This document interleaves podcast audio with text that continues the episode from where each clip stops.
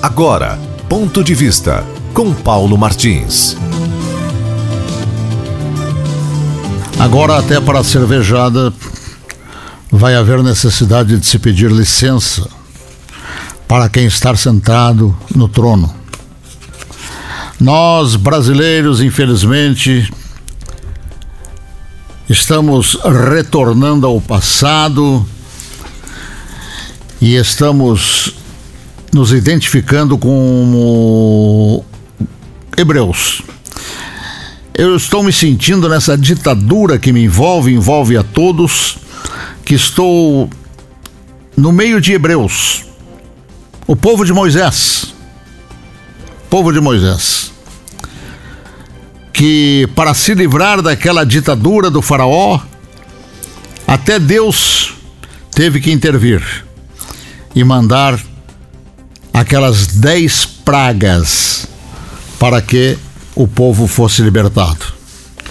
Nós, infelizmente, vamos ter que rezar para que Deus mande outras dez pragas para cá, para qualquer cantinho desse Brasil, para que esse pessoal se flagre e saiba que nós não estamos aqui para viver a ditadura que certamente está fazendo afagos ao ego deles. Muito bem. Outro assunto me faz com que eu registre que na Roma antiga o cidadão que concorria a um cargo público fazia sua campanha vestido com uma toga branca simbolizando a sua pureza e a sua honradez. Na Roma antiga. Já hoje, no nosso mundo, né? O juiz de cortes superiores ou não, não se trata de candidato a cargos, e sim daquele que na liturgia do direito deve colocar um fim a todas as questões e demandas, devendo ser imparcial em relação às pessoas e aos fatos. Então o ritual passou a exigir o preto na toga, por ser o preto definido como ausência de cor, com capacidade de absorver todos os raios luminosos e não refletir nenhum. Uma, digamos, renúncia às cores da vida, uma abnegação, sobriedade, consagração absoluta à justiça. Por isso, quando um juiz adentra o recinto de um tribunal e todos se levantam, não estão se levantando para o indivíduo, mas para a toga que ele veste. Interessante essas informações, embora em trechos separados, porque você encontra todas elas pesquisando em livros relacionados à liturgia do direito. E foi o que eu fiz.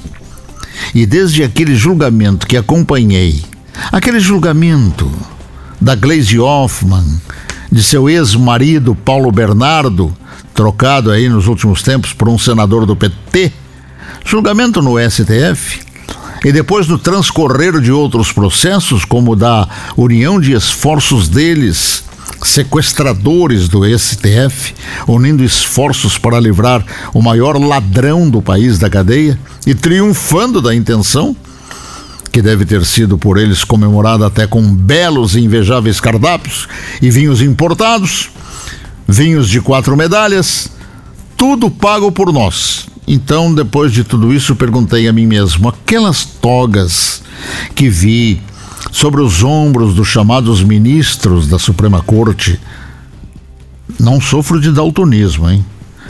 Mas eu continuo. Mas me animo a perguntar: eram pretas mesmo, hein? Não eram vermelhas, não, hein? E continuam pretas. E nas etiquetas, no tecido, será que não tinham plantadas duas letras? Olha, eu posso ter me enganado, mas na passagem daqueles chamados ministros na frente das câmeras, em momentos em que uma parte das togas se dobram, me pareceu e me parece ver na etiqueta as letras PT. P de Paulo, T de Teresa. Letras que, na política, se revelam audazes na traição e tímidas na lealdade. Algo como aquele indigesto amontoado do STF que passou a não deixar dúvidas de que considera a sociedade brasileira um corpo desmaiado, não merecendo um mínimo de respeito, chegando, na maioria das vezes, a dar as mãos até ao obsceno. Muito obrigado, muito bom dia. Se Deus quiser, até amanhã, neste mesmo horário e nesta mesma casa. Ponto de vista com Paulo Martins.